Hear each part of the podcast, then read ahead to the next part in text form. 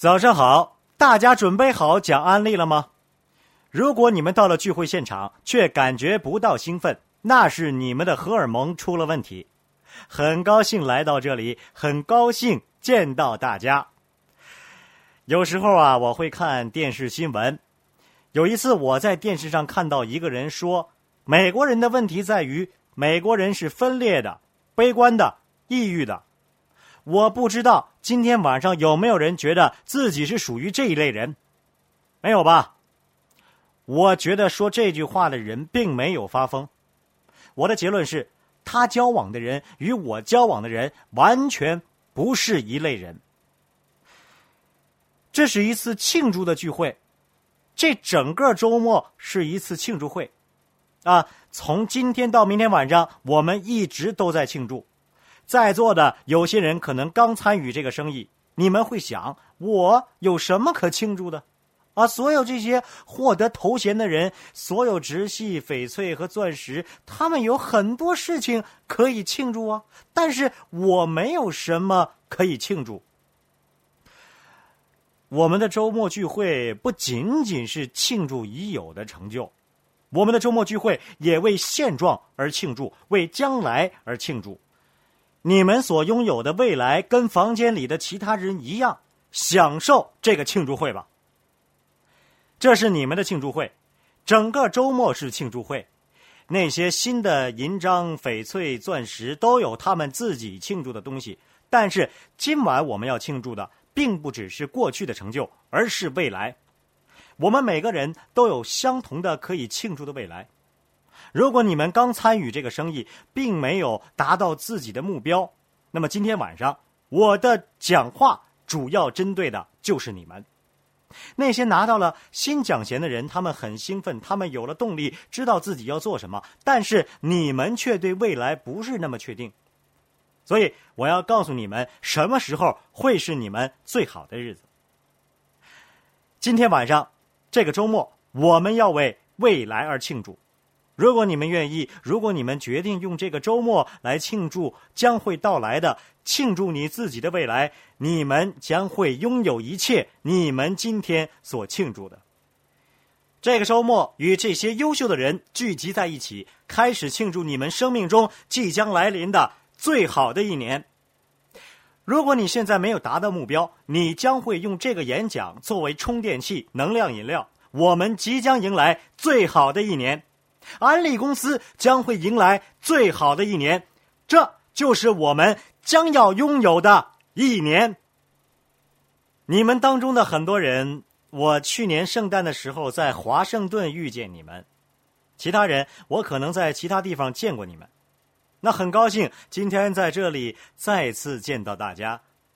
如果你们想再知道最近我在做些什么，我可以告诉大家，我大部分的时间都在推广一本书，书名叫做《赢家》。但是今天晚上我不会推销这本书，我会花几分钟的时间讲一讲这本书。这是一本讲安利的书，但这不是一本讲工厂的书。谁会在意工厂呢？谁会在意卡车呢？谁会在意副总统呢？谁会在意清洁剂的配方呢？我是不太在意这些事情。我觉得你们也不太在意这些事情。我知道，普通人不太在意这些事情。当我看这本书的时候，我看的不是工厂或者安利公司的起源地，我关注的是那些成为成功者的人，像耶格那样的人。啊，有人问我。这本书为什么这么受欢迎？其实每本书都会有它的受众啊。例如，讲销售的书会在销售员中间受欢迎。这本书讲的不是公司，这本书讲的是你们。这本书讲的是成功者。大家今天来到聚会现场，就是希望成为成功者。如果上帝保佑我顺利完成这次聚会，保佑我不把这些花踢倒，也不会摔跤或者跌下舞台，我还要祷告。如果我真的跌下舞台，我希望我自己背部着地，我手上握着麦克风，在跌下去的时候，我还可以嘶吼。这个夏天，这本书的推广非常成功，要归功于你们。这本书上了全国的畅销榜，这本书能上畅销榜，就是因为你们。所以今天晚上我不会讲这本书。我要告诉大家的是，外界认为我是安利的发言人。我要说的是，我很期待这个任务。我从来没有参加过一个圈子，但是我画了很多圈子。我发现自己花很多时间在做与各位相同的事情。我花了很多时间向很多搞不清楚状况的人解释，安利不仅仅是卖洗洁精。我在那里，因为你们让我在那里。我要说的是，只要你们让我在那里，只要有人愿意听，我就会一直在那里讲安利。这一点你们完全可以信赖我。安利对我的日常生活有着巨大的影响，对你们很多人来说也是如此。一个夏天，我去亚特兰大的一个书店，我去逛书店，啊，就像酒鬼逛酒吧。书店里边有什么，我可以闻得出来。我就直说吧，逛书店的时候，我不会去找诺贝尔得奖者的著名文学作品，我会去找我自己的书。以前的时候，我的书不是那么畅销，店主可能会说没有这本书，从没注意过呀。到了书店以后，我会去找我的书，如果看到了，我会笑得看不见眼睛；如果没有看到，我就会去问。哎，那天我在亚特兰大的一个书店，我没有找到《赢家》这本书，所以我去找店主。店主是一位女士，我跟她说：“呃，我在找一本书，书名叫做《赢家》，我没找到。你这里有这本书吗？”她看着我，啊，脸上绽放出最温柔甜蜜的笑容。我从没见过那么温柔的笑容。她对我说：“年轻人，你想要了解一下安利吗？”人们还在想如何找到推荐对象，这很简单，你在哪里，推荐对象就在哪里。一个春天，我在后院里边，有人在我的后院里挖了一个洞。当然，他们挖这个洞是有目的的。因为我想建一个游泳池，我不知道你们在田纳西州东部生活过没有？因为在田纳西州的东部，要挖洞的话需要不少人力，要有两三个人在下边挖，还需要有七八个人站在外边看着里边，然后把泥踢走。他们在挖洞，我在瞎紧张。我决定要去帮他们，但我不会干这个，我不是靠挖游泳池谋生的人。我穿上了旧牛仔裤，然后站在坑的旁边。我看到他们都把手插在牛仔裤的屁股袋子里边，我也那么做了。然后我就站在那里踢泥巴，啊，希望可以帮他们快点干完。那个挖洞公司的老板跟我说：“你现在想偷懒，不想写书，对不对？”我说：“是啊。”其实我并不是特别想跟他讲话，只是想让那些人快点把我的游泳池建好。我们讨论了一下出版行业，然后他说：“你不想写那本讲安利的书了，是吧？”我说：“是啊。”他笑了，指着对面一个人说：“霍华德在那里，他是做安利的。”我不知道这些人是不是有暗号，但是只要有人提到霍华德做安利，大家就要窃笑。我什么也没说，霍华德也什么都没说，只是低头继续做自己的工作，踢泥巴。那个人接着说。霍华德觉得自己会在安利里边获得很大的成功，大家都笑他，除了我和他自己。到那时候，我才意识到，那个挖游泳池的团队，他们的娱乐之一就是毁了霍华德。原因就是可怜的霍华德相信自己会在安利里边获得成功。十五分钟以后，大家转了一个位置，霍华德到了我的旁边，他在我旁边站着，没有看着我。因为抬头不是踢泥巴的正确姿势，他低头忙着自己的工作，一边说：“他不知道，但是我已经是直系经销商了。”这是多么奇特的一件事儿啊！啊，踢泥巴的霍华德竟然成了直系经销商，多么令人吃惊啊！这剧情简直跟踢泥巴的。霍华德下班后走进电话亭，脱掉上衣后变成超人一样吃惊。我关心的呀，不是这个在我后院挖泥巴的人，我关心的是这个人是跟我同类的人。我说：“霍华德你好，到我家去坐坐，我要给你看一些东西。”突然之间，我就了解了霍华德，你也了解霍华德了。即使你从来没有见过他，你有没有过这样的感觉？你以为对方是普通人，结果对方是直系经销商，或者是真正在建立安利生意的人。突然之间，你就了解对方了。如果他要跟我说一个信息，让我了解他，他可以说自己是工人，我只会知道他的职业；他可以说自己来自弗吉尼亚州，我只会知道他的家乡；他可以告诉我各种各样的信息，但是他跟我说了一点，他说自己已经是直系经销商了。只需要这一个信息，我就知道了他的全部情况。我知道了霍华德是什么样的人。我知道挖完泳池之后，他会回到家，脱下旧牛仔裤和靴子，穿上新的套装，去咖啡厅喝杯咖啡，去认识新的人，去讲计划。这就是我所了解的霍华德。我再说一说我所了解的霍华德的其他方面。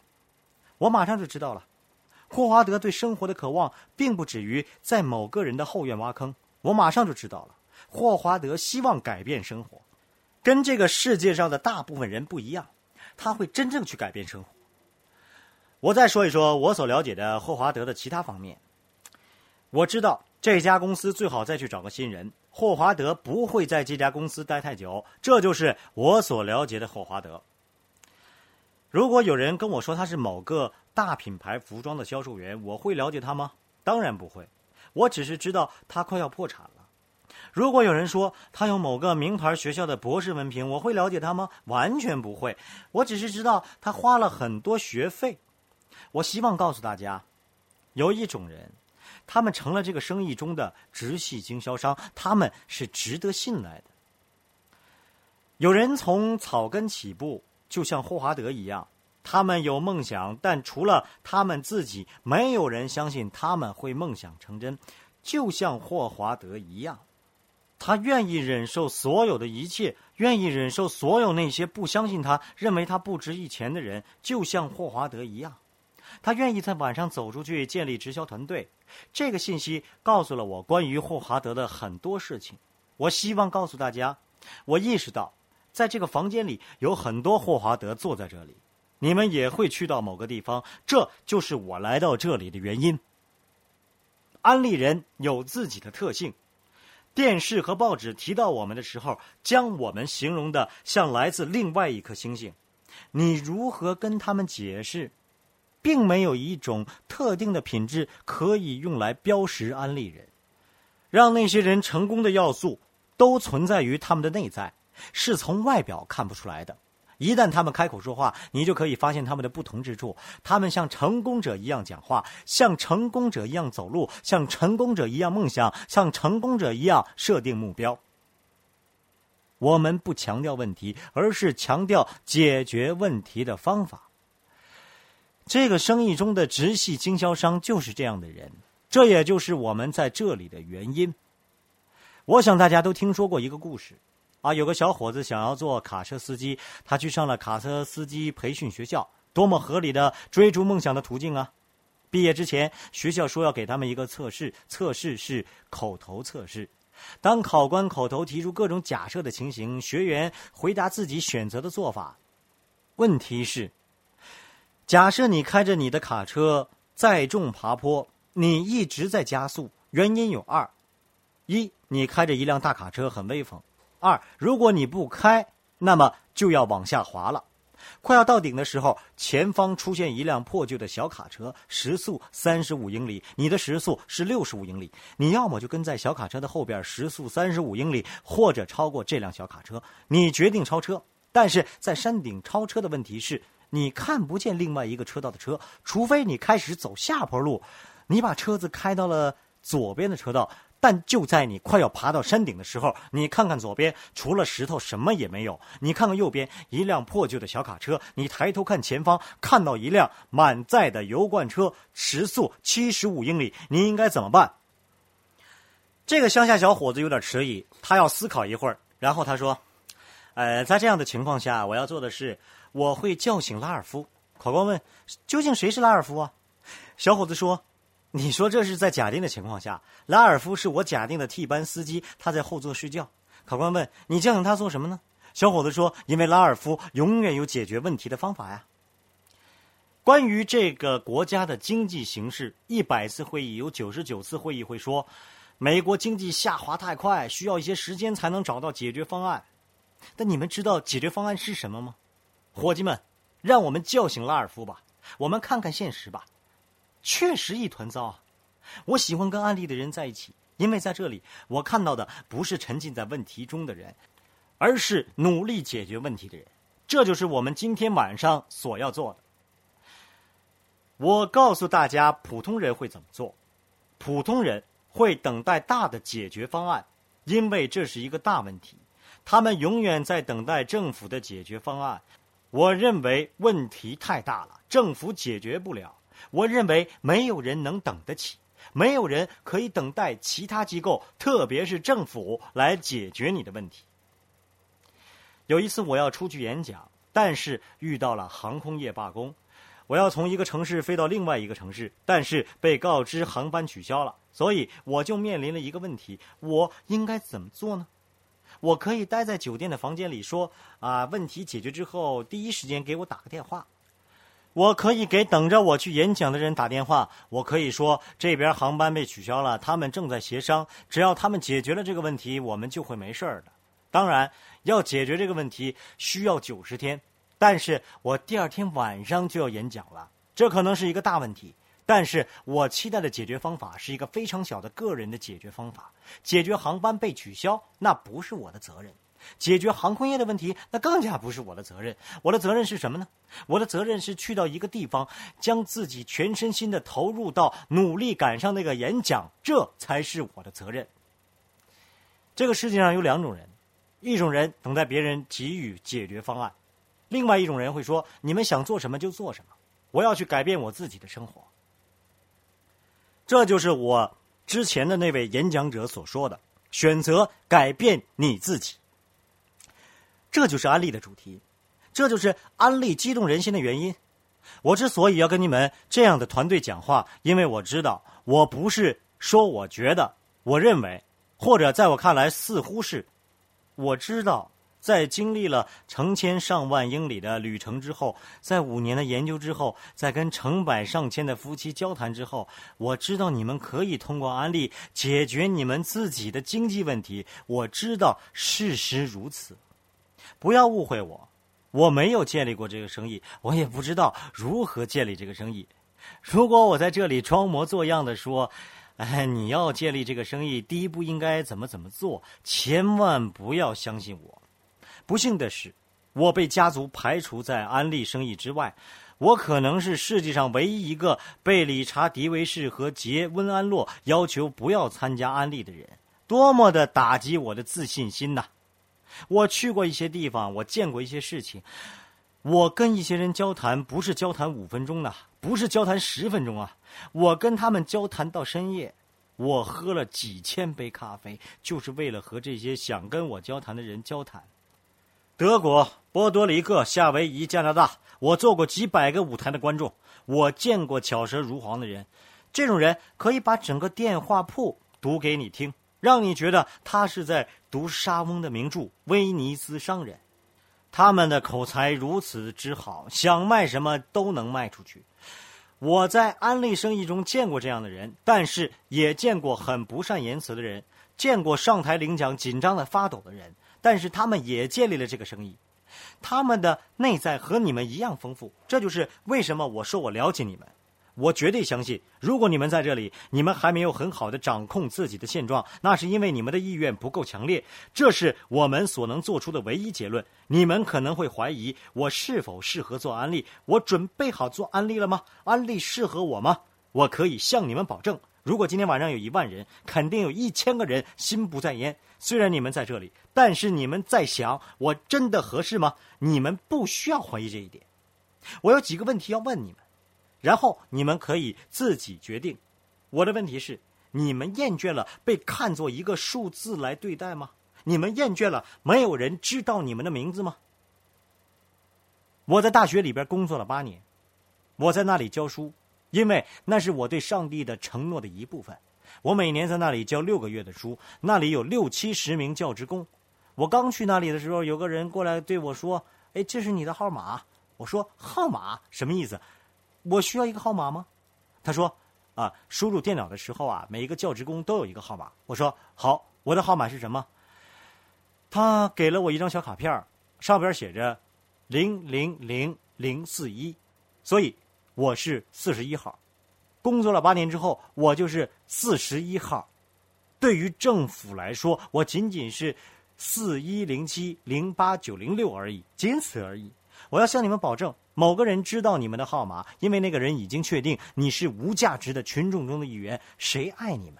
你们是否厌倦了这种情形？在这种情形下，你无法在不知名的人群中站起来，宣告自己是独特的个体，宣告自己是成功者。如果你厌倦了这一切，也许安利适合你，因为安利适合个人。我可以向你保证，在安利有人想要知道你的名字。亲爱的朋友，想获得更多的成功经验吗？请关注微信公众号“炫色安利微商旗舰店”，我们将为想成功的你提供更多的精彩信息。炫色安利微商旗舰店等你哦。